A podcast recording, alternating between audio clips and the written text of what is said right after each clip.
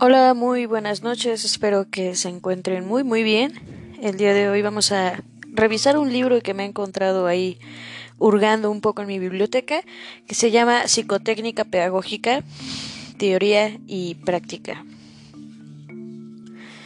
Y bueno, hasta donde he podido revisar este libro, pretende unir eh, la psicología y la pedagogía en una técnica que nos permita favorecer el aprendizaje. Al menos hasta donde he entendido. Entonces vamos a intentar darle seguimiento en tanto que no sea posible porque pues es un libro yo diría que de una extensión suficiente. La mayoría son ejercicios, pero viene una, una parte teórica bastante abundante, interesante y, tal vez podamos hablar más adelante de los ejercicios que también aquí se muestran. Y bueno, dice que el capítulo 1 es el origen, concepto, fundamento y tareas de la psicotécnica. ¿Qué es la psicotécnica? Sería la pregunta. En los albores del siglo XX se estaría marcando el inicio de una disciplina científica al que vamos a llamar psicotécnica y que esencialmente fue iniciado por Fetcher, eh, Hugo Munsterberg sería quien establece sus bases teóricas y eh, Stern la define por primera vez. Y bueno, vamos a entender primero que la psicología experimental nace con Wilhelm Wundt.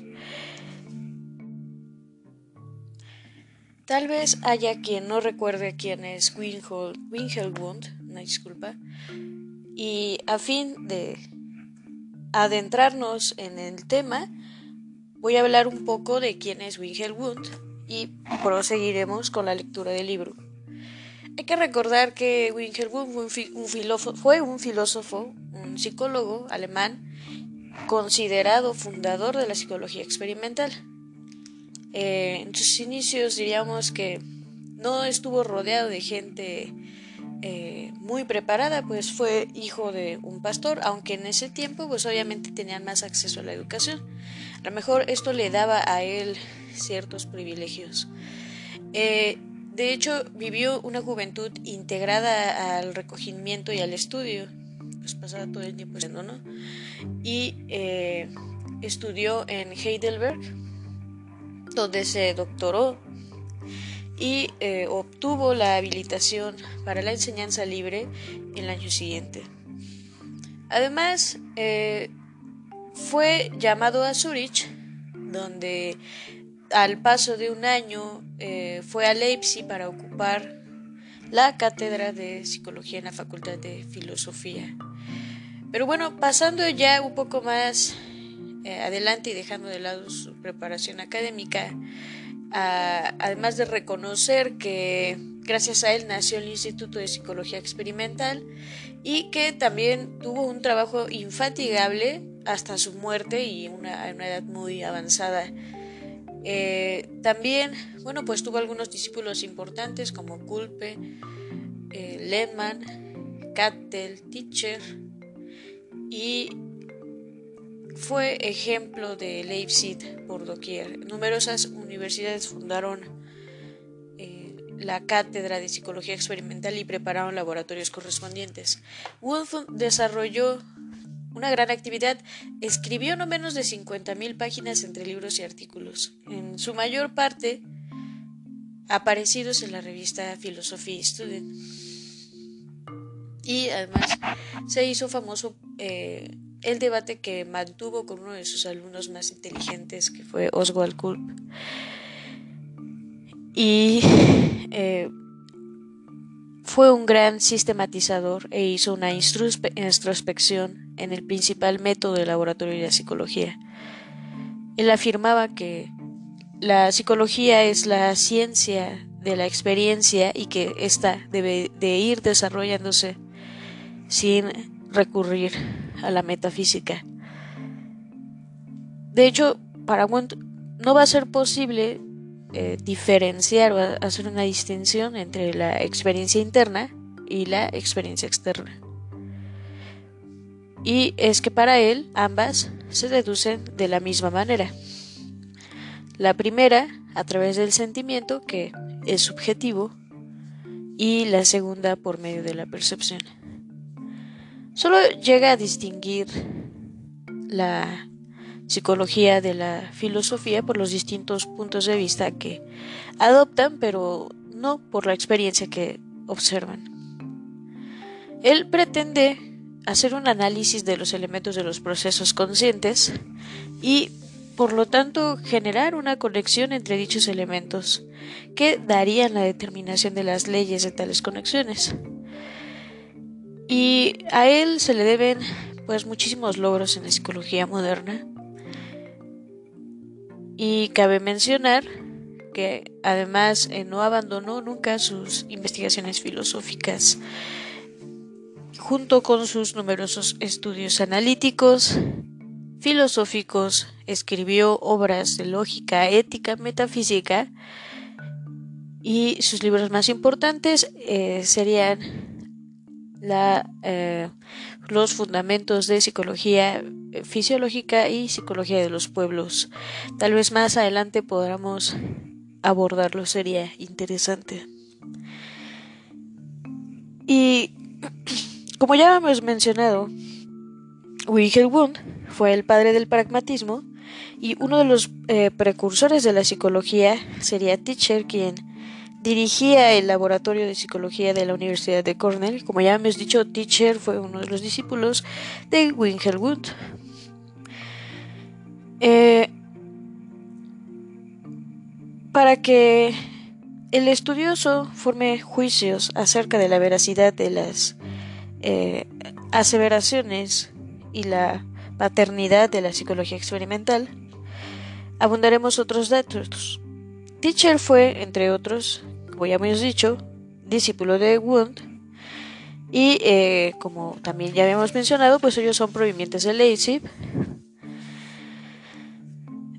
Son eminentes figuras que fundaron laboratorios y difundieron las teorías y mensaje de Wundt, sus discípulos, estamos hablando de sus discípulos, por medio de métodos, instrumentos y áreas de trabajo específicos.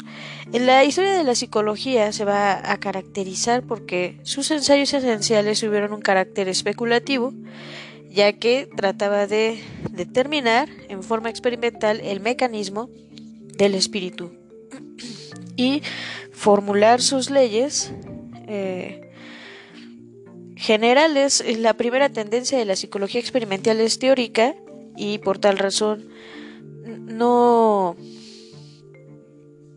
se establecía la adecuada correlación comparada con otras ciencias cuya aplicación práctica nació del experimento en laboratorio físico y químico, desde donde los resultados eh, fueron llevados a la inmediata aplicación en actividades humanas económicamente productivas.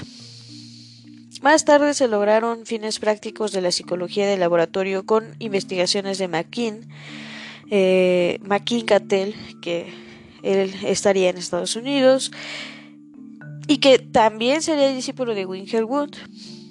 Y bueno, ya más adelante, mediante el empleo de procedimientos psicotécnicos como la escala de medición de la inteligencia de Binet, Binet y Simmons, pues se llegó a establecer que la única realidad importante que se presenta en la vida es el individuo y que la psicología pura, cuyo campo de estudio se refiere a las leyes generales del espíritu, es una mera abstracción.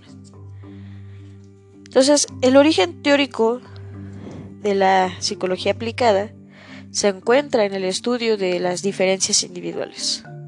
Las primeras aplicaciones en este aspecto permitieron conocer las particularidades físicas o psíquicas que hacen diferente a un individuo en comparación con otro.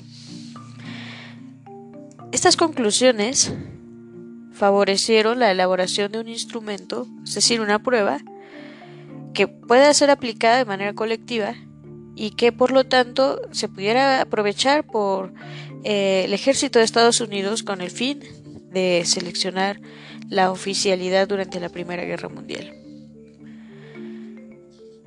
Se trataba de conseguir el rendimiento óptimo del material humano mediante el diagnóstico logrado a través de procedimientos psicotécnicos. Este acontecimiento aceleró el florecimiento de la psicotécnica y de muchas otras ciencias y técnicas. Una de las derivaciones más positivas es que la, es la que se realizó en el campo de la pedagogía y por la cual se logró modificar el régimen educativo y construir toda una teoría de ciencia y educación basada en las diferencias individuales. Basta citar el movimiento pedagógico renovador de Eduardo Klepper, denominado Escuela a la Medida. En síntesis, el estudio sistemático de las diferencias individuales, psicología diferencial, surge de la psicotécnica. Ahora bien, la psicología de laboratorio, en cuanto a las posibilidades de ser aplicada, tuvo dos direcciones fundamentales. La que ya he descrito, eh, el campo educativo y su derivación más moderna, el campo ocupacional. En efecto, la psicotecnia moderna se propone como objetivo práctico el estudio de los problemas de la selección y orientación profesional.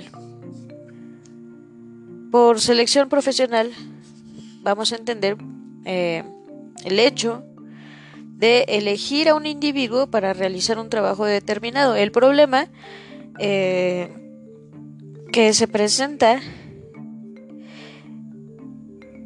en las industrias o en las compañías eh, o en las diversas sociedades es el, el crecido número de aspirantes o candidatos que se debe elegir y pues que se deben elegir a los más capaces, a los que logren el máximo, eh, el, máximo de eficiencia en las tareas especializadas.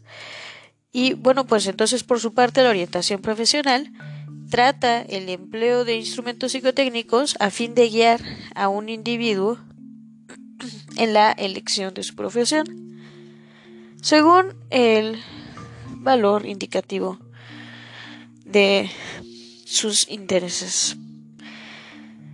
Y aptitudes, por supuesto. Eh, en la solución de estos problemas, la psicotécnica adquiere vital importancia como ciencia al servicio de la sociedad en virtud de que se puedan aprovechar al máximo las, eh, las aptitudes de cada individuo. Desde el punto de vista social, esto resulta también, digamos, bastante benéfico, ya que en términos de economía, pues esta se acelera y también pues se eh, acelera el desarrollo en todos los diversos niveles. Pero para no caer en el optimismo excesivo, es necesario que eh, la psicotécnica por sí misma, entender que definitivamente la psicotécnica por sí misma no puede resolver todos los problemas del desarrollo económico y social. Para tal efecto se requiere el gran impulso de la ciencia, eh, la técnica y una política estatal bien dirigida a la eh, justicia social. Esto no quiere decir que los fines de la psicotécnica se reduzcan, sino que se enfocan hacia la orientación y selección profesional, es decir, hacia una actividad eminentemente social cuya esencia se refiere a aprovechar las aptitudes de los individuos. Y pues así estos puedan lograr eh, su rendimiento óptimo en el complejo de las actividades productivas.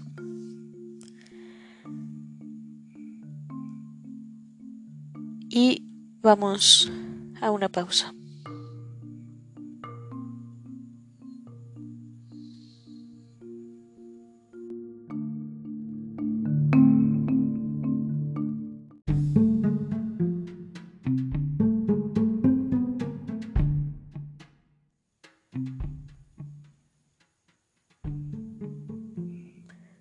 Bien, para continuar vamos a tener que hacer la definición de la psicología pura y la psicología aplicada y asimismo pues hacer una comparación. En el libro viene una figura que va a establecer los nexos y las diferencias entre la psicología pura y la psicología aplicada, como ya mencioné antes. Y bueno, pues primero se tiene que aclarar que son eh, que de hecho no se trata de dos psicologías diferentes, sino ambas se refieren al mismo conocimiento psicológico, pero con un enfoque diferente y asimismo pues su posición de estudio. Entonces tenemos este diagrama que primero nos pone la psicología. Por un lado está la psicología pura, que la vamos a entender como la general, la diferencial, la genética, la psicología comparada, la de la normalidad social. Y la aplicada, que sería la industrial, comercial, médica, jurídica, pedagógica y militar. Entonces vamos a entender que la psicología pura, denominada también científica, teórica, especulativa o doctoral, es una actitud investigadora tendiente a aumentar el contenido científico acerca de los fenómenos anímicos mediante una modalidad reflexiva o experiencial. Es el estudio y la formulación de las leyes generales de los fenómenos psicológicos. Por su parte, la psicología aplicada se fundamenta en los conocimientos de la psicología pura y su tarea eh, propende a la búsqueda de la solución concreta de los problemas que plantean las actividades humanas y pues es por tanto una actividad que se fundamenta en el uso de los principios, las técnicas y los procedimientos de la psicología pura. Se puede afirmar que es propiamente un método y una forma de proceder en la solución de problemas prácticos. Eh, Bella Skelly la va a definir como el conjunto de métodos eh, empleados para aplicar prácticamente los resultados y las experiencias proporcionados por la psicología. Y bueno, pues el objeto de estudio de la psicología aplicada no es el, ser humano como tal, sino el individuo, es decir, que se trata de una técnica de lo particular. Y entramos de lleno con el concepto de psicotécnica. Ahora sí, ¿qué, qué es psicotécnica? ¿Cómo lo definen los autores? Tenemos primeramente que Bela Kelly. Eh, él, él va a observar de una manera muy amplia y va a, decir que la psicología aplicada se va a referir a todo lo que tenga relación con la psicología, con lo psicológico, pues, y, y por tanto, pues abarca la psicotécnica, la psicoterapia, la psicología criminal, etcétera.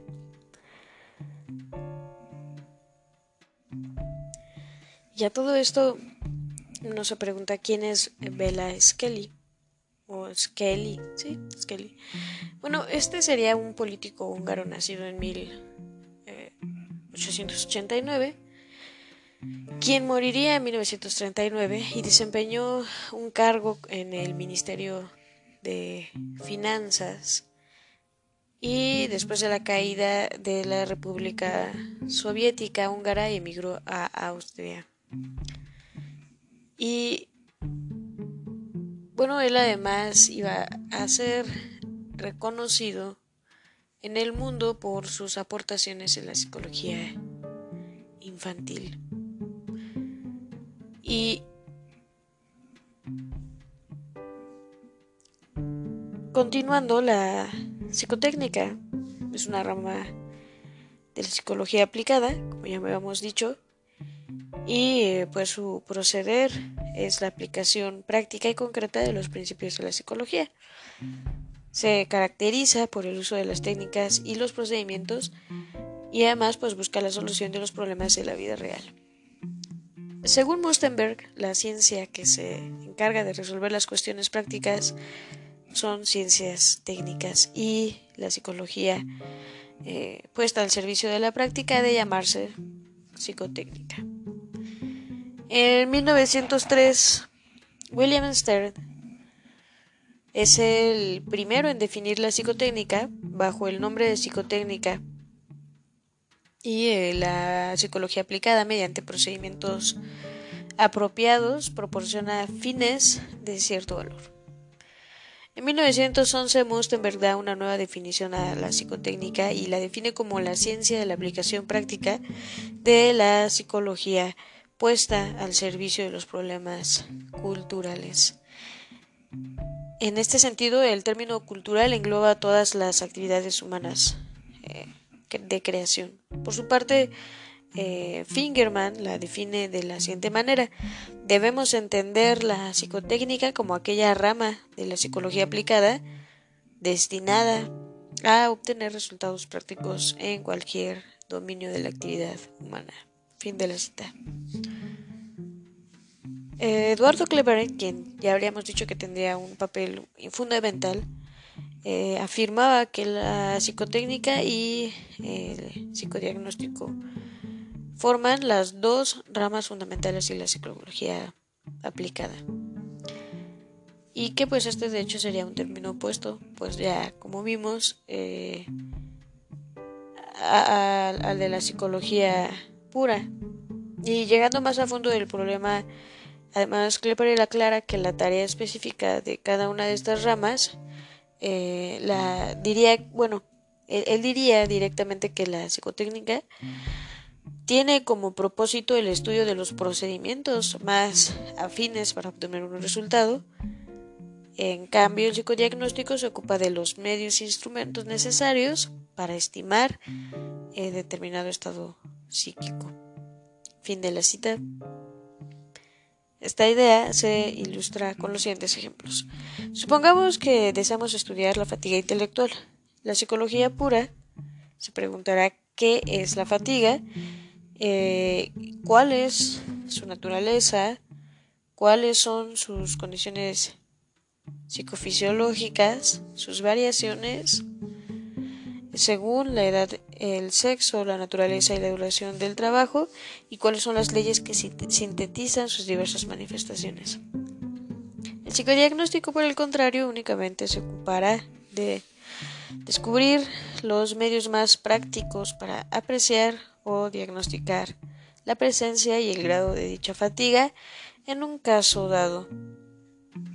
En cuanto a la psicotécnica, he aquí los problemas que le conciernen. ¿Cómo se puede luchar contra la fatiga?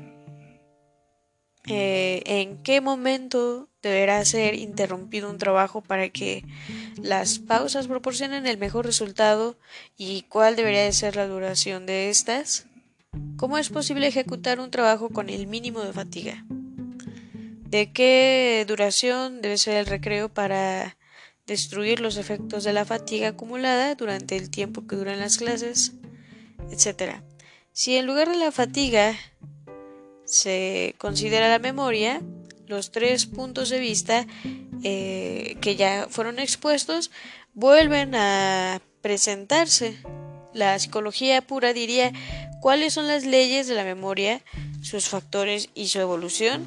Eh, y el psicodiagnóstico diría pues cómo puede medirse la memoria y la adquisición o conservación de recuerdos. Entonces, la psicotécnica se pregunta cuál es la mejor manera de memorizar un eh, texto en un tiempo dado y cómo puede educarse la memoria. En cambio, los psicólogos alemanes limitan la definición de la psicotécnica y afirman que la psicotécnica es la psicología aplicada a la ciencia del trabajo. Entonces, la psicotécnica es la parte de la psicología aplicada que estudia los medios necesarios para lograr el óptimo rendimiento de eh, pues las funciones psíquicas y físicas en la realización de cualquier trabajo y para lo cual es necesario que se den los siguientes cinco factores. Uno, pues que tenga una buena capacidad individual para realizar el trabajo, es decir, aptitud. Dos, eh, cierto avance técnico en la ejecución. Tres, existencia de buenos instrumentos y útiles de trabajo. Y eh, cuatro, eh, incentivos educativos para el individuo. Y cinco, instalaciones y servicios acordes al confort moderno. Y para lograr estos cinco factores se requiere el eh, concurso de otras ciencias, por ejemplo, la legislación laboral, medicina, economía, etc. Entre ellas, la, eh, pues, la psicotécnica ocuparía un lugar muy importante, ya que pues, del análisis de los factores citados se desprende también el hecho de que algunos refieren el plano individual y otros pues el, efecto, el aspecto técnico y algunos más el sociológico. Y entonces, ¿cuál sería el concepto de la psicotécnica con la pedagogía? Es decir, la psicotécnica pedagógica. Vamos a entender que desde el punto general, eh, por psicotécnica, eh, conocemos pues que es la psicología aplicada a la solución concreta de problemas y que pues esta va a plantear una actividad humana en sus diversas líneas eh, ya sean de carácter industrial, comercial, médico, jurídico, pedagógico. Y entonces, pues los psicólogos estadounidenses, quienes han hecho sinónimos de los términos de la psicotécnica y la psicología aplicada, eh, de manera que pues ahora podemos hablar de la psicotécnica industrial y la psicotécnica jurídica, entre otras. Este en cuanto a su objetivo, pues nos señala la aplicación sistemática de la psicología a efecto de mejorar su función. Y vamos a tener eh, la definición de pues qué entenderíamos por psicotécnica industrial. Diríamos que pues es la que está enfocada directamente hacia los problemas de la productividad. Y mediante la adecuada selección y orientación del personal.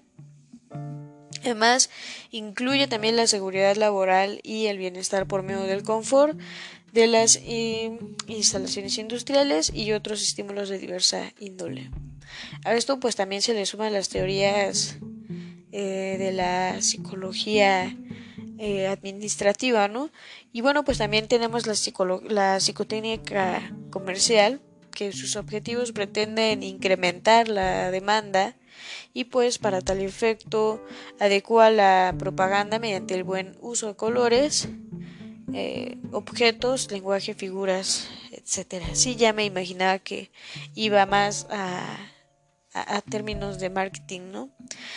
Sin recordar, sin olvidar también que la escuela es una es, es una empresa, es, es una manera de obtener recursos económicos o de diversa índole. Y bueno, pues también tenemos la psicotécnica médica y entre sus grandes recursos curativos y de diagnóstico pues van a ser el psicoanálisis y la psicoterapia individual y de grupo. Por último tenemos la psicotécnica jurídica que va a poseer las técnicas e instrumentos para elevar y eh, comprobar el grado de veracidad de las declaraciones en los interrogatorios. Otras aplicaciones tienden a plasmar un carácter más humanitario, digamos, así como a mejorar las instalaciones en los reclusorios, lo cual elimina ciertos estados de angustia y agresividad de los convictos. En la actualidad, las técnicas de investigación criminalística han logrado grandes avances. Un ejemplo es la técnica mexicana denominada retrato hablado, a la que los franceses han dado una nueva modalidad que consiste en obtener el trazo y la fotografía de gran diversidad de rasgos faciales eh, para que mediante el procedimiento fotomentaje pues formar la cara del presunto delincuente. Y de hecho México, México no está quedando atrás en cuanto a tecnología para este tipo de identificación facial creando asimismo un programa que se llama FaceMex que convierte o bueno eh, mexicaniza modelos eh, posibles de, de algún crimen, ¿no? Se da la descripción y todo y este, este eh, programa mexicaniza sus rasgos de tal manera que sea más posible identificar a esa persona.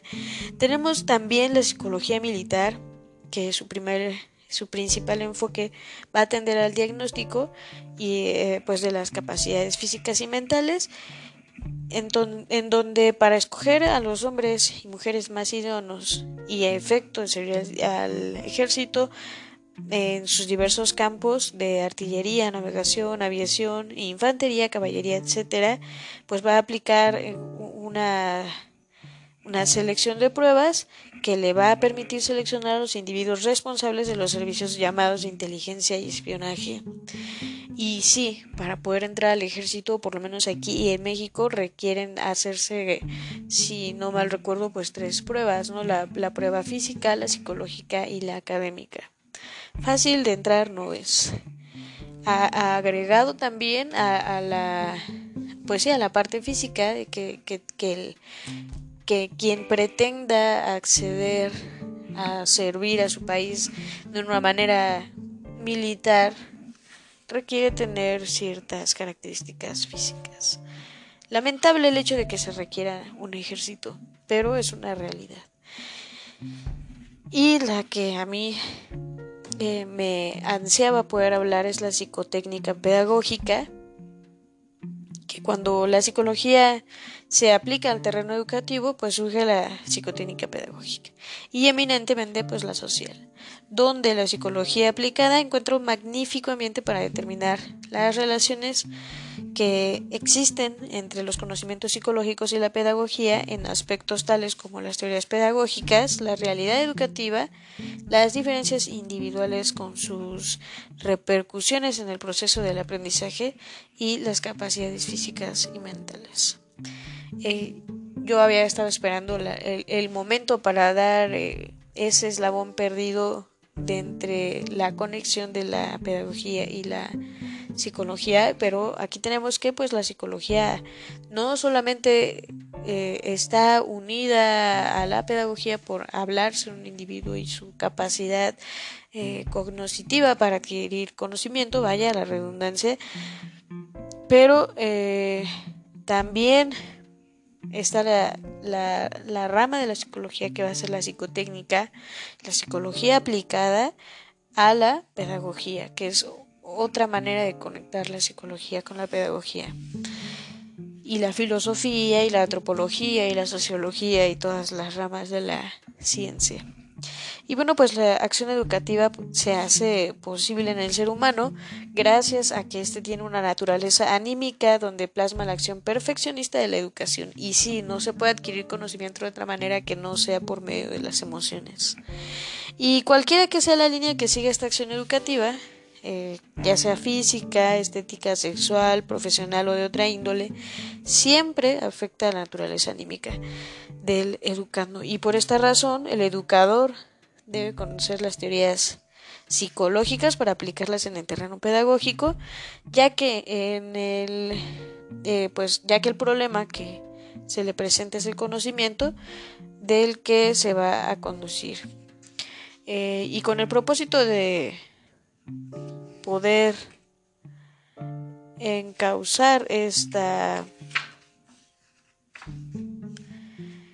Eh, convenientes aptitudes, pues, y, también así pues los deseos e intereses mediante la graduación y dirección correctas del aprendizaje. La psicotécnica se distingue por su carácter práctico y utilitario. En consecuencia, podemos decir entonces que la psicotécnica pedagógica es la aplicación sistemática de la psicología y que tiende a mejorar la función educativa del docente. Y continuamos después de este receso.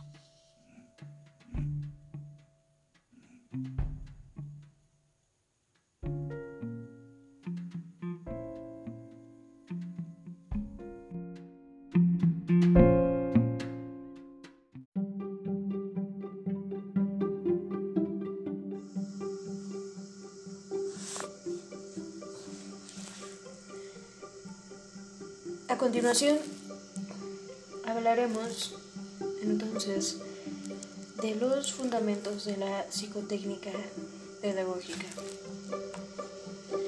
Y bueno, hay que entender que en general estos fundamentos son científicos y obviamente están eh, ligados a la psicología experimental, por lo cual logran aportaciones para esta ciencia. Y los métodos y procedimientos de estudio son el comparativo, el genético y el estadístico. De acuerdo con el proceso de conformación histórica de esta disciplina, podría decirse que una vez eliminadas las preocupaciones teóricas de la psicología experimental y enfocada esta al estudio de las diferencias individuales, surgió una nueva dirección, una nueva rama de la psicología, que es la psicología diferencial, la cual establece las bases para el surgimiento de la psicotécnica pedagógica al abordar el problema del diagnóstico y las aptitudes con fines de orientación educativa, vocacional y profesional. La psicotécnica pedagógica tiene por tanto un fundamento científico de inestimable valor. En la ley de las diferencias individuales que dice, cita, todos los individuos difieren entre sí en cualquier rasgo que se les observe. Tales diferencias suelen manifestarse en los individuos según leyes estadísticas, es decir, tomando la forma de distribución de la curva normal de valores medios y a disminuir en los ambos extremos. Por ejemplo, al examinar la estatura de los niños de 8 años de grupo escolar, estos tendrán a distribuirse en mayor proporción alrededor de la estatura considerada como típica. En los extremos habrá pocos casos de niños que sobrepasan esa norma y pocos también que no la alcancen. La explicación científica de las diferencias individuales se tiene por medio de los factores genotípicos y paratípicos, es decir, la herencia y las condiciones o influencias del ambiente respectivamente.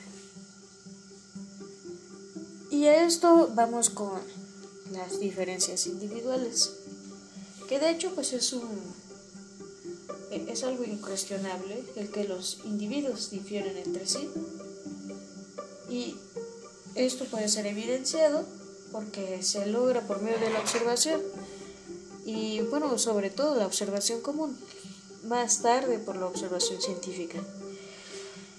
Se observa que los individuos tienen rasgos, características y formas de conducta que los hacen diferentes. Es un hecho que fácilmente se comprueba por la observación diaria, incluso sin el empleo de medios o instrumentos psicotécnicos. Propiamente el problema de las diferencias individuales es, entre otros, pues descubrir sus causas y determinar sus factores. Ya se afirmó que las bases para el surgimiento de la psicotécnica pedagógica se encuentran en la psicología diferencial entendiendo a esta como las formas de manifestación de las diferencias individuales. Por otra parte, en la sección anterior se dijo que la explicación científica de las diferencias individuales se tiene a través de la herencia y el ambiente, pero el problema es concluir cuál de estos dos factores predomina en lo diferencial o, en otros términos, si eh, lo diferencial es de naturaleza hereditaria o adquirida. En torno a la respuesta de lo anterior existen dos posiciones extremas. Una que atribuye la esencia individual a los factores hereditarios y la otra que hace esto por eh, medio del ambiente. Galton, Gurdak y Stabrook, entre otros, encabezarán la corriente de los genetistas radicales quienes afirman que todo lo que el individuo es lo debe a la herencia y agregan que los elementos que conforman la personalidad residen en los genes transmitidos por los cromosomas, originales. A lo sumo, se puede admitir que las diferencias individuales obedecen a las relaciones aleatorias de la carga hereditaria, relaciones que nada tienen que ver con las influencias del ambiente. Tanto Watson y los psicólogos de la conducta como Coca y los psicólogos del behaviorismo, eh, más adelante voy a hablar de esto, se sitúan en otra posición extrema y no admiten el influjo hereditario. Estos autores afirman que el organismo humano es tan maleable que cada individuo es aquello que, que se ha ido moldeando por el influjo del medio y agregan que un sujeto fisiológicamente normal puede llegar a ser matemático o músico.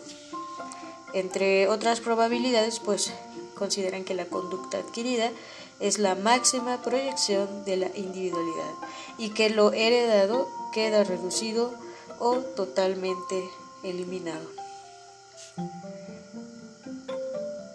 La escuela epigenetista afirma que el individuo es el producto de la interacción del ambiente y eh, el organismo.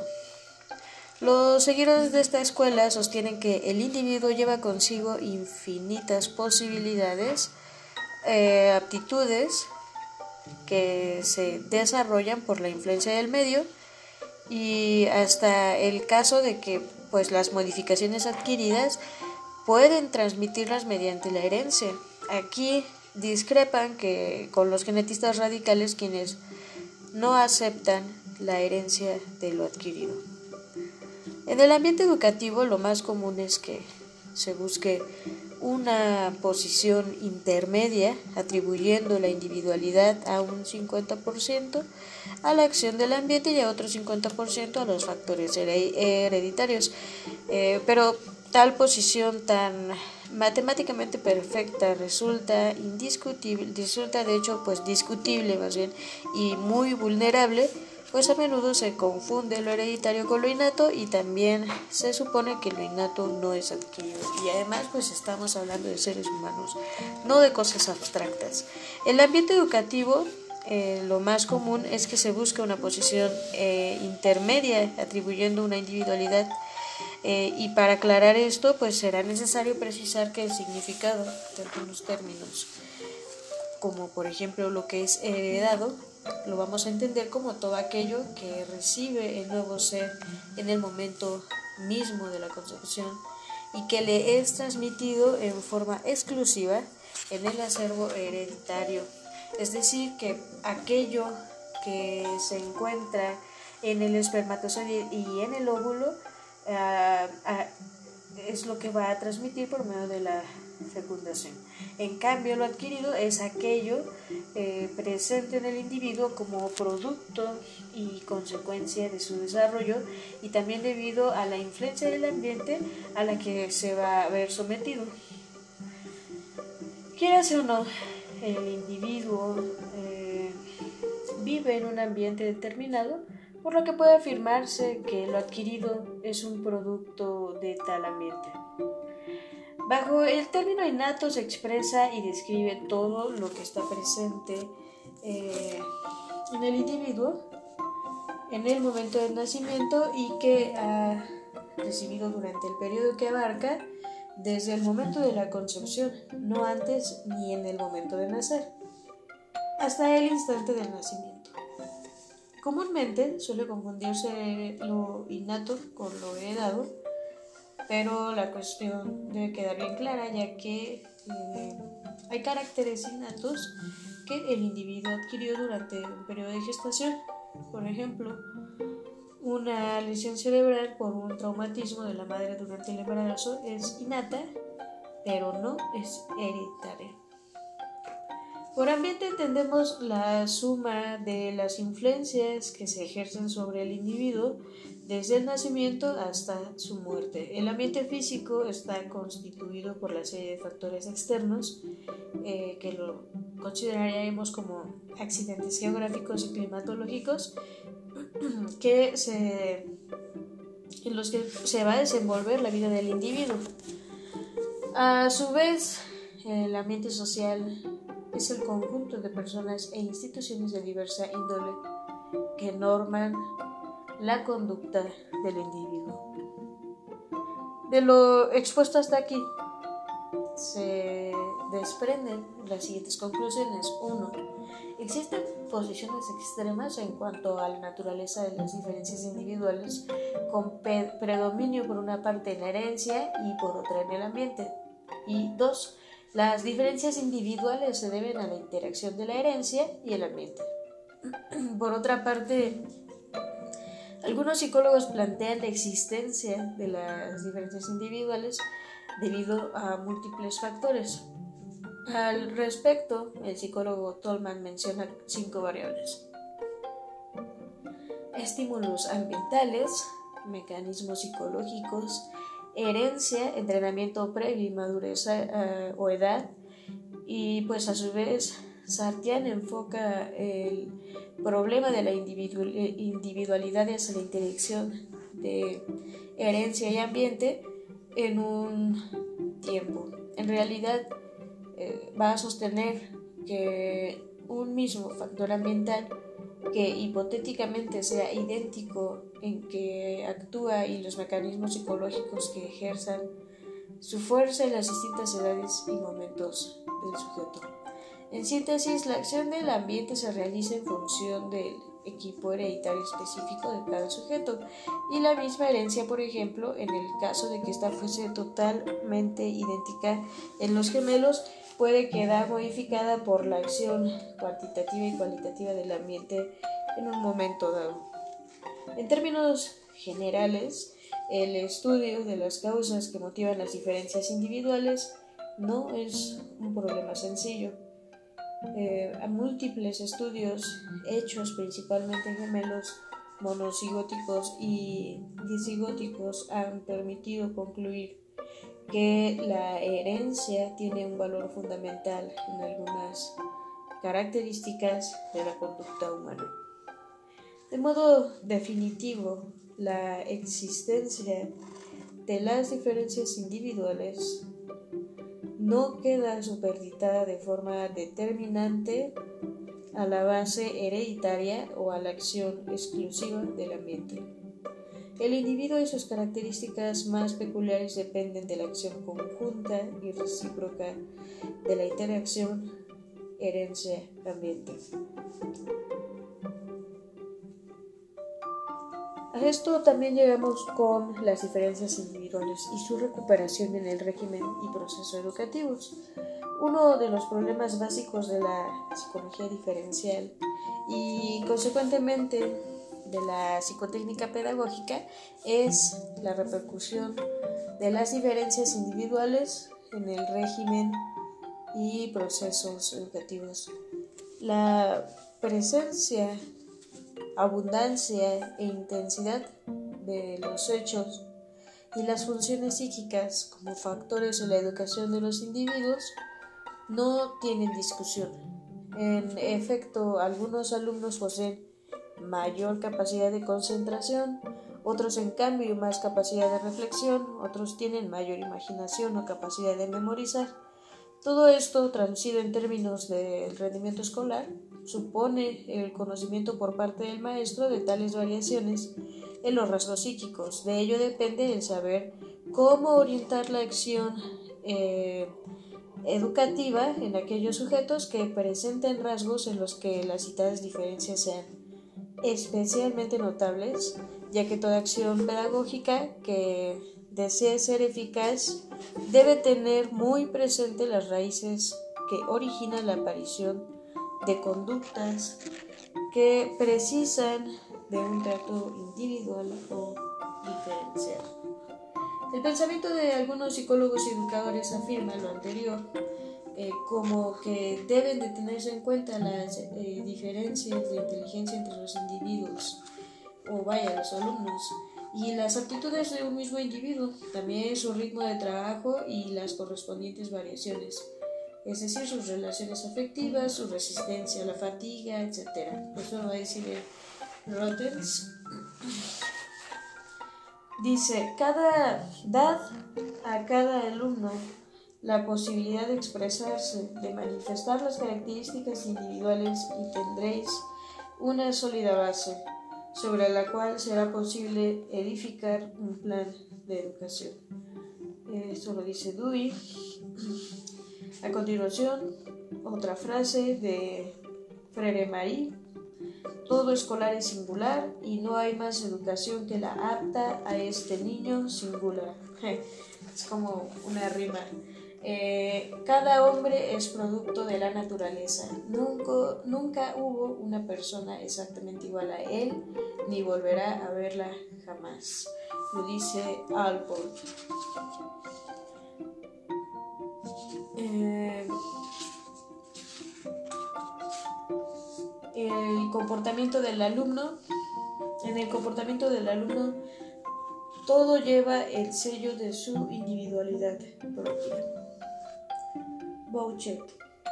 Bertolini define la psicología diferencial como aquella parte de la psicología aplicada que usa los métodos y datos de la psicología general y en general de la psicología de la edad evolutiva para el estudio de problemas diferenciales educativos. Pero en un terreno práctico, ¿cuál es el valor correcto de estas concepciones teóricas? En primer término, se trata de precisar la existencia y el campo propio de la psicología diferencial, entendida en su sentido más eh, estricto como el estudio de los rasgos de los individuos y que pueden diferenciarse de uno de otro y posteriormente establecer el planteamiento científico de una pedagogía y específicamente de una didáctica diferencial que tengan en cuenta las variaciones individuales para planear, ejecutar y evaluar la tarea eh, educativa con cierta garantía de éxito. En el ámbito de la enseñanza, al profesor le interesa conocer las bases teóricas de la psicología diferencial eh, con el propósito de aplicarlas a la organización de grupos. Ciertamente el educador se dirige a un grupo escolar, es decir, a la clase socializada, pero también es cierto que debe de diagnosticar eh, en ella la existencia de las personalidades como el conjunto de caracteres por los cuales una persona difiere de otra persona. La clase no es una entidad formada por alumnos promedio o tipo, sin descartar la enseñanza individualizada, ya que no es propósito de este estudio. Debemos reconocer que la clase o grupos escolares es un conjunto de individualidades, individualidades que se desarrollan de acuerdo a sus propias fuerzas internas e influencias externas, que tienen sus propios ritmos de trabajo y producción, como ya habíamos mencionado anteriormente, eh, así como sus propias actitudes, valores e ideales frente a su plena realización. En consecuencia, el profesor tiene la necesidad de adaptar el proceso de aprendizaje al ritmo de desarrollo, es decir, planear la enseñanza de acuerdo con las posibilidades de adquisición de los alumnos. Continuación, y a modo de sugerencia, se ponen algunas tareas específicas que el profesor puede realizar en el diagnóstico individual de los escolares.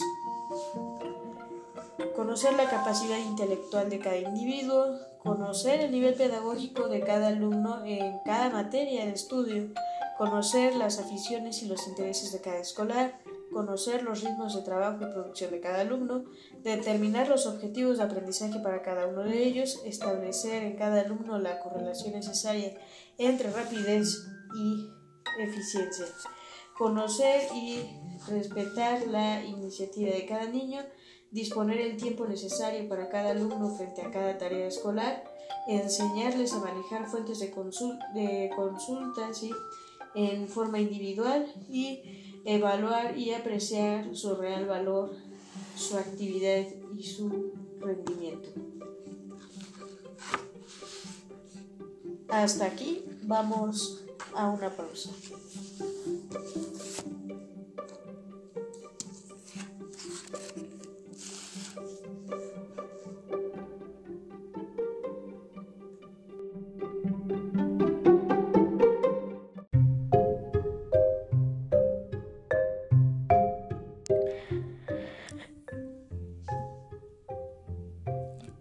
Entonces, como ya se había hablado, uno de los problemas básicos de la psicología diferencial va a ser eh, la repercusión que tengan las diferencias individuales en el régimen y procesos educativos. Esta palabra de régimen me suena bien adecuado para eh, la escuela como institución.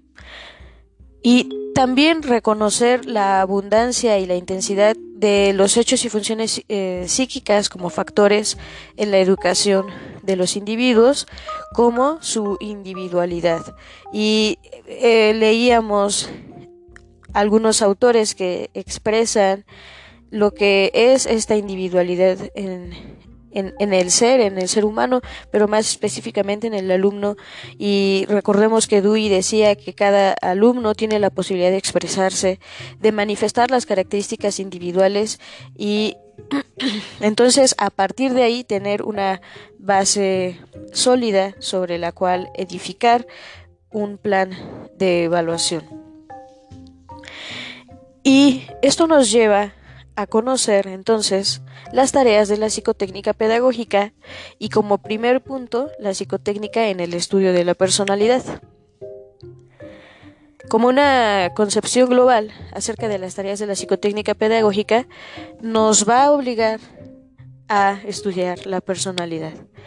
Pero debemos pensar eh, qué tipos de direcciones deben seguirse en dicho estudio, eh, qué limitaciones tenemos al respecto y fundamentalmente qué unidad, eh, utilidad en la práctica de la tarea educativa nos ofrece tal conocimiento.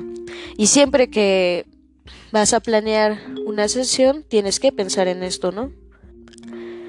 Aunque muchas veces se hace sin saber existe la psicotécnica, por ejemplo.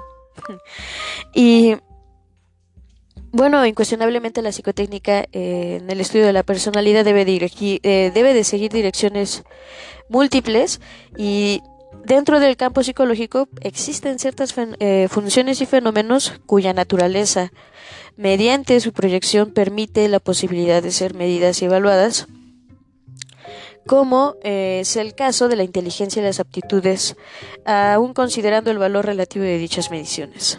En la estructura y formación de la personalidad intervienen factores no psicológicos, eh, tales como la estructura somático-funcional y de las relaciones socioeconómicas y culturales. En este sentido, el psicotécnico se obliga a eh, utilizar en el estudio integral de la persona otras técnicas diversas e independientemente de la propia psicología. La personalidad en su concepción moderna nos da idea de conjunto, de unidad, de totalidad, que abarca el temperamento y el carácter y considera al individuo desde la triple realidad, la física, la psíquica y la social, ligadas de tal manera entre sí que constituyen la unidad. En la realización de la tarea educativa el estudio de la personalidad debe reducirse al conocimiento de los intereses, eh, las tendencias, las aptitudes y las cualidades que es preciso estimular. Las diferencias psíquicas y pedagógicas que reclaman un tratamiento correctivo adecuado a los impulsos nocivos que requieren canalizarse y a otros factores externos, socioeconómicos, que influyen en forma positiva o negativa para que dicha tarea pueda realizarse y cumpla con uno de sus fines universales, el logro de una personalidad armónica y equilibrada. Todo lo anterior me parece que tiene mucha congruencia con eh, los planes y programas modernos, eh, a las ideologías modernas, filosóficas, abocadas a la conducta humana, a, estudiar el carácter psíquico del ser humano desde una visión eh, filosófica y aquí desde una visión más específicamente psicológica y cómo esta tiene una unión con la pedagogía. Es interesante porque en la práctica muchas veces lo hacemos de forma natural, sin realmente reflexionar de fondo qué es lo que nos lleva o qué podemos adquirir de, de eso. Incluso hay algunos docentes que se niegan a esta eh, práctica porque su realidad no se los permite. Honestamente yo no he estado en una posición similar de tener 70 eh, alumnos y 7 grupos. No, mis grupos han sido muy reducidos, afortunadamente. Pero sí debe implicar un reto poder conocerlos a todos en una sesión de 40 minutos, eh, no sé, cinco veces a la semana si es español, ¿no?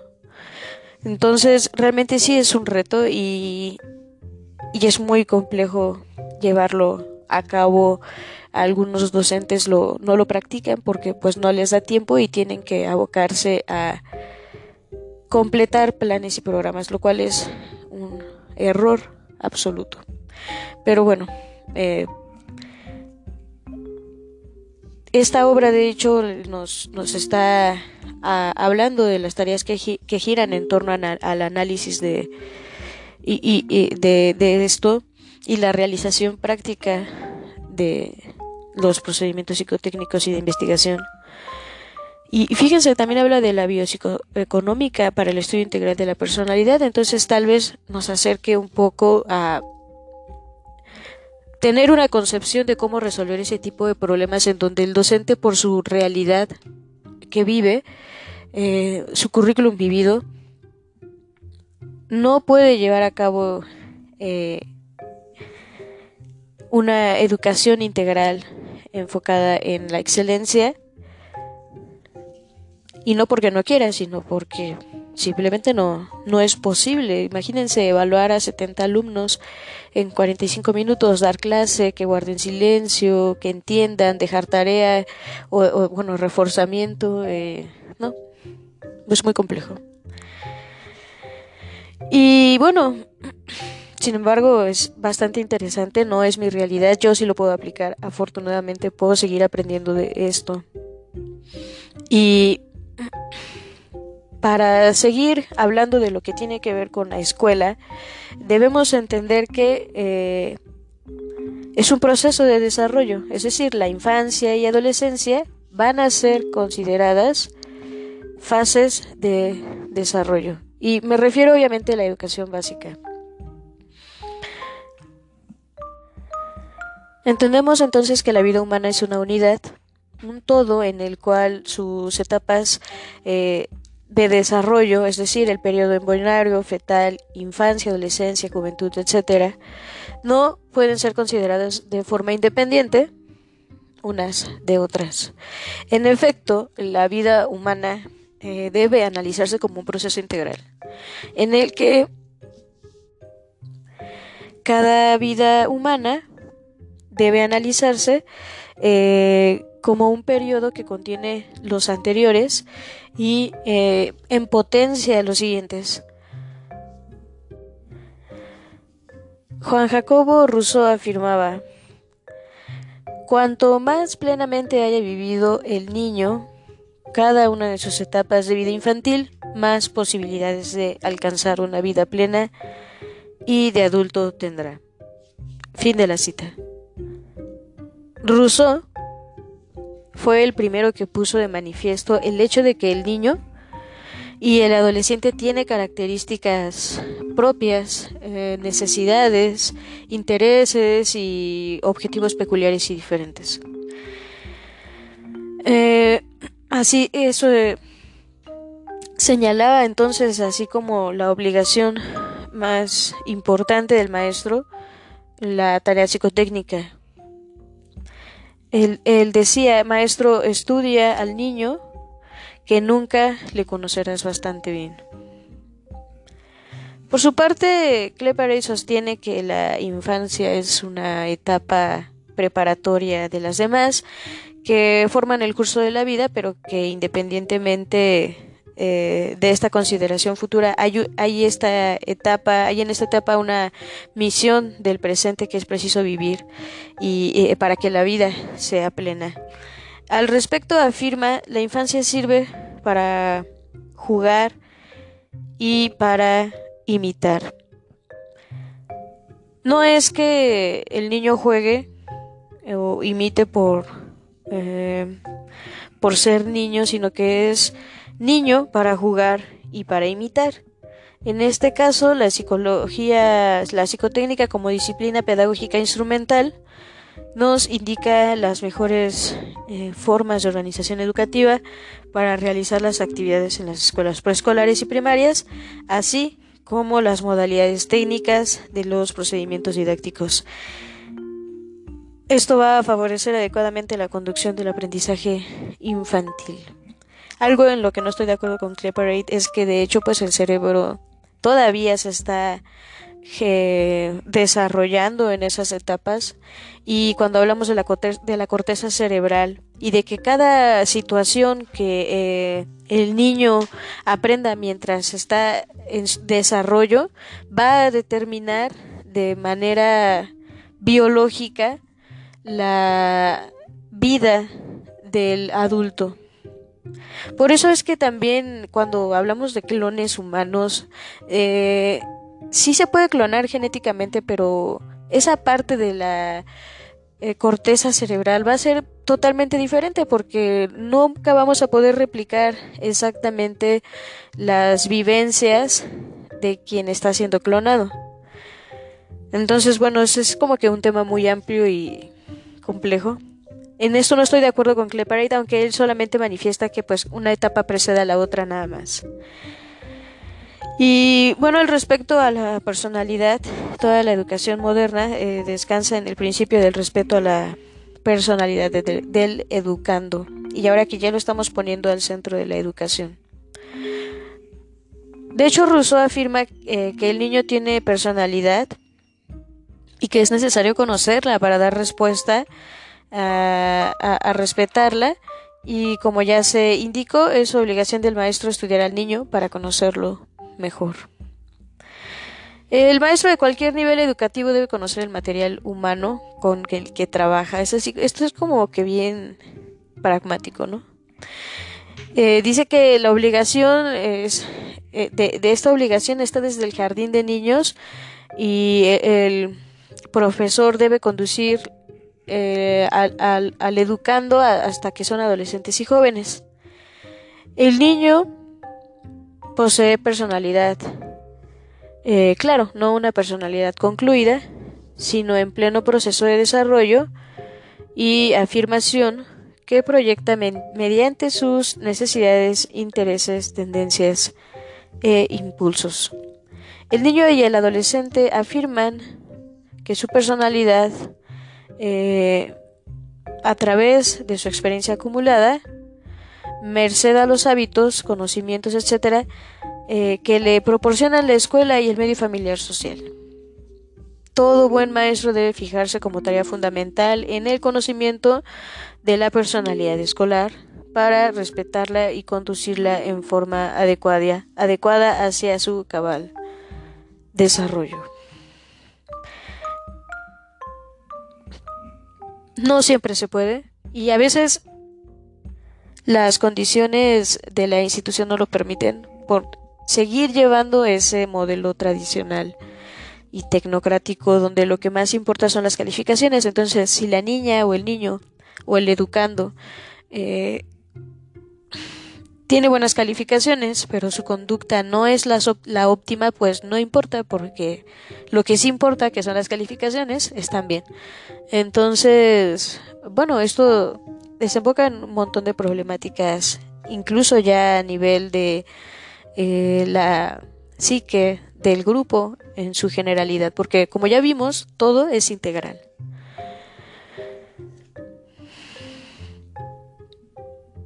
Y bueno, aquí viene una tabla que nos va a hablar con base en el predominio y la evolución de los intereses de la vida, que algunas veces pueden ser con criterio psicológico y otras teniendo en cuenta los fenómenos psicológicos clásicamente de la vida humana dividida como se muestra en el siguiente cuadro.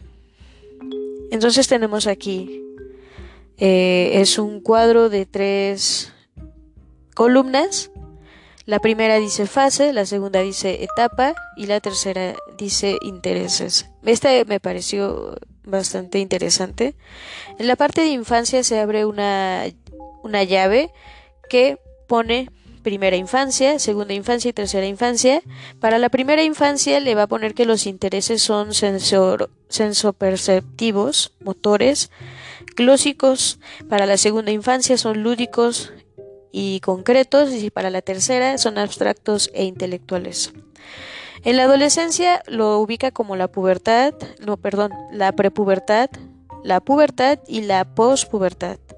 Los intereses de la primera son éticos sociales, los intereses de la segunda son sexuales y los intereses de la tercera son estéticos.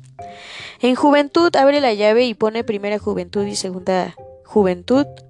En la primera va a poner profesionales y en la segunda ocupacionales. En la edad adulta es la afirmación como una etapa y el equilibrio de la vida como el interés. En la ancianidad, la etapa va a ser la vejez, la senectud y la decrepitud, y en este sentido el interés va a ser la adaptación a la vida.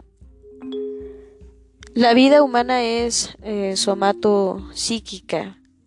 El hombre a nacer hereda un equipo biológico que se desarrolla con estímulos recibidos del mundo externo.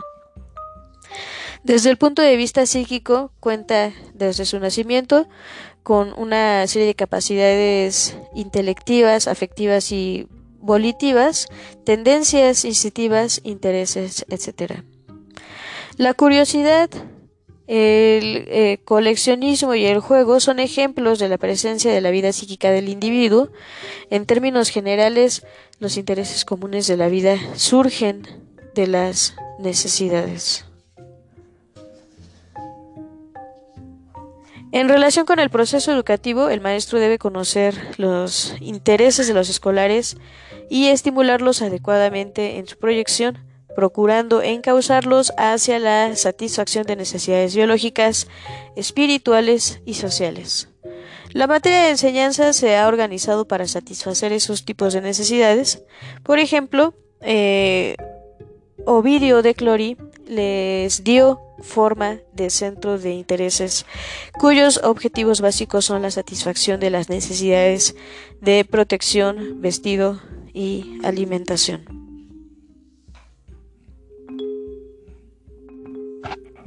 Bueno, y a todo esto, eh, ¿cuál es la relación con el análisis del proceso de la psicotécnica en, con el proceso enseñanza-aprendizaje? Pues la eficacia en toda acción evolutiva se, evolutiva se logra en medida que el maestro conoce al sujeto de educación, lo que equivale a diagnosticar el nivel de desarrollo mental y pedagógico de los escolares, la actividad fundamental eh, para la planeación del proceso, proceso enseñanza-aprendizaje. En términos generales, eh, mediante la aplicación e interpretación concretas de instrumentos psicotécnicos, pruebas mentales y pedagógicas, se logra establecer las bases científicas para que el plan de estudios, los contenidos programáticos, los métodos y eh, procedimientos de enseñanza se les aplique el principio de la perfectibilidad, el cual en general nos conduce a mejorar la tarea didáctica. El trabajo del maestro consiste en graduar convenientemente las actividades de sus alumnos eh, de acuerdo al grado de desarrollo de estos.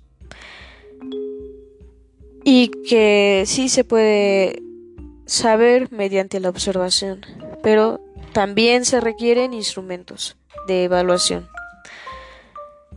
Entonces, pues el análisis y la planeación del proceso de enseñanza-aprendizaje, es decir, la elaboración del plan de curso, guías didácticas de unidad y guías de planes eh, de clase deben llevarse a cabo eh, después de que sean conocidas las posibilidades y el estado que guarda el grupo escolar.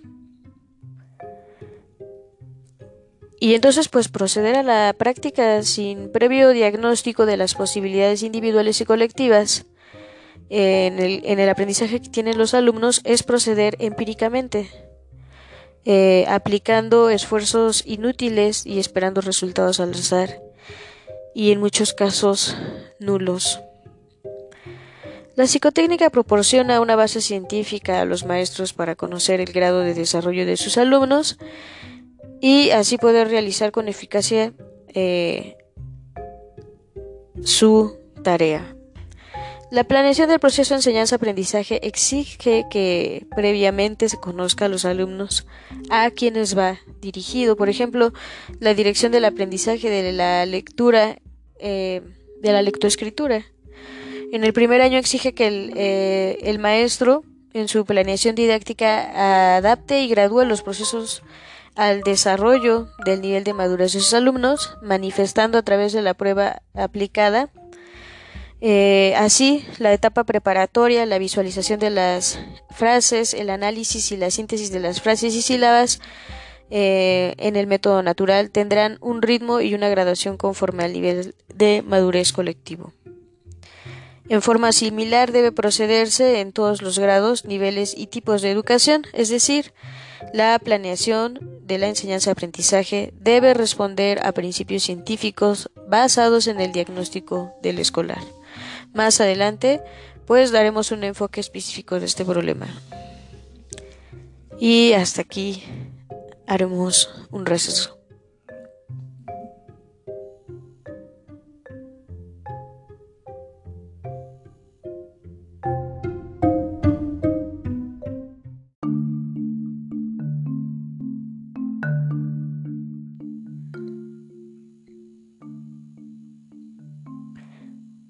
Bien, y ya para casi terminar este primer capítulo, vamos a hablar de la relación que tiene la psicotécnica con los problemas de conducta de los escolares. La vida del niño o del adolescente transcurre por lo general en tres ámbitos, el ámbito familiar, el social y el escolar, los cuales proporcionan medios y estímulos que eh, le va a servir para adquirir experiencias que casi siempre favorecen la formación positiva de la personalidad. Pero en otras ocasiones la desvían o son causa de ajustes que producen problemas psicológicos en los escolares.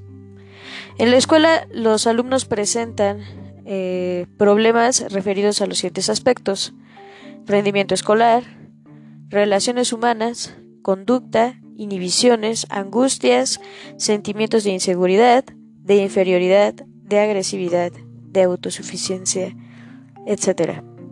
Existen múltiples factores que son causa de estos problemas de conducta.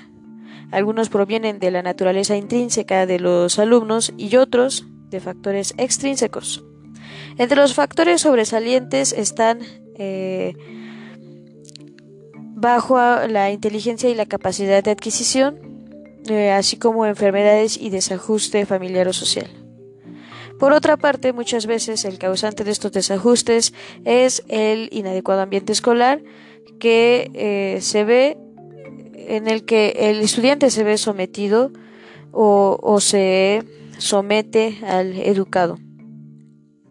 Un proceso educativo deficiente es la causa fundamental de que los escolares presenten problemas de aprovechamiento, de relaciones humanas o de desajustes psicológicos, la falta de motivación, la ineficaz graduación del programa, el exceso de verbalismo, la incorrecta distribución de horarios, las tareas excesivas y eh, con objetivos difusos, la inadecuada organización de los grupos, el autoritarismo del maestro y en general un régimen educativo antidemocrático, que generan desajustes y desvíos de la personalidad de niños y adolescentes.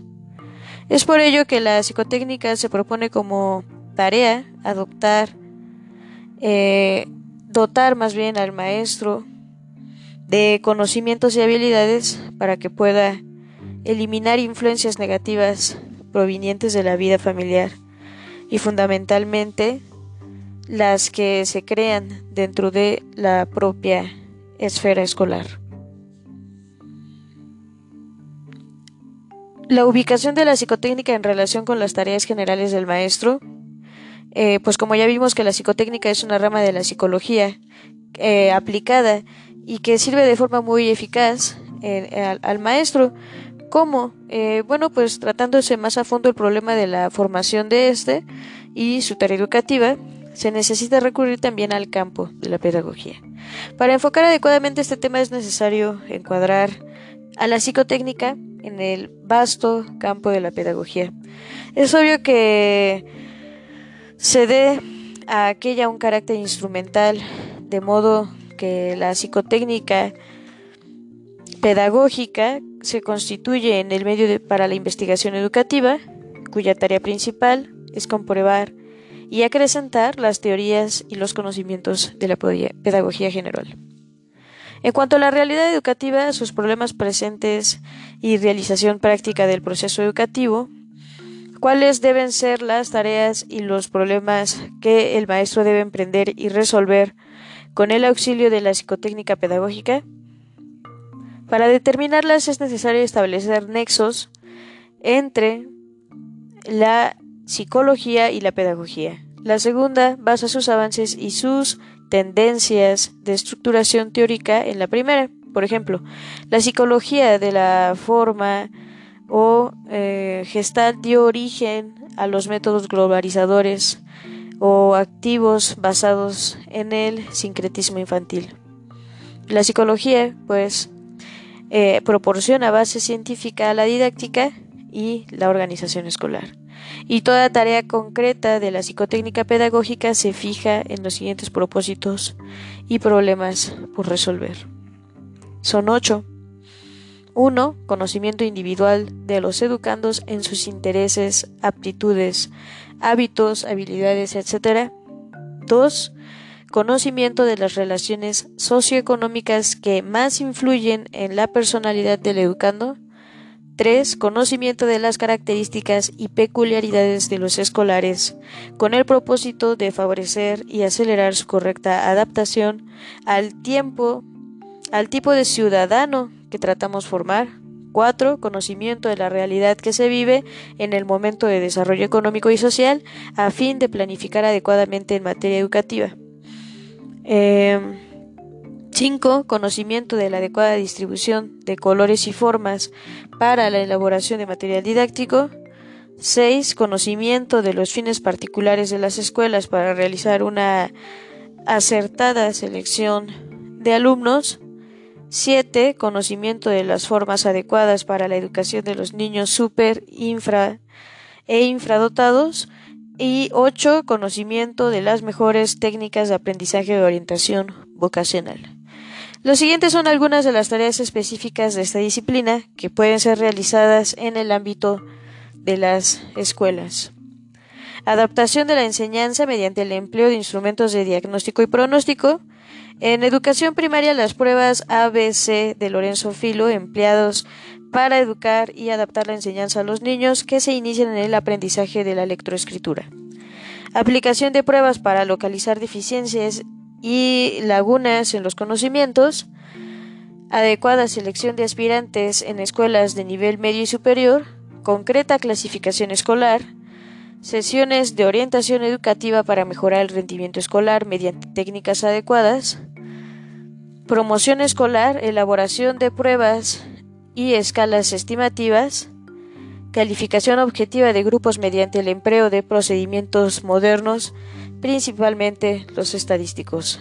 Estas tareas constituyen las principales actividades que realizan los maestros de la aplicación sistemática de la psicología para mejorar la función educativa, con el propósito de coordinar la psicología para mejorar la función educativa y eh, en muchas escuelas normales, así como secundarias y otros tipos, los llamados servicios de psicopedagogía, cuyo objetivo básico es mejorar la calidad de enseñanza y aprendizaje. Eso siempre y cuando el profesional realmente esté preparado para efectuar dicho proceso o ejercer dicha tarea. Bien, hasta aquí terminamos con el capítulo 1 y pasamos entonces al capítulo 2. Que tengan un excelente día. Hasta pronto.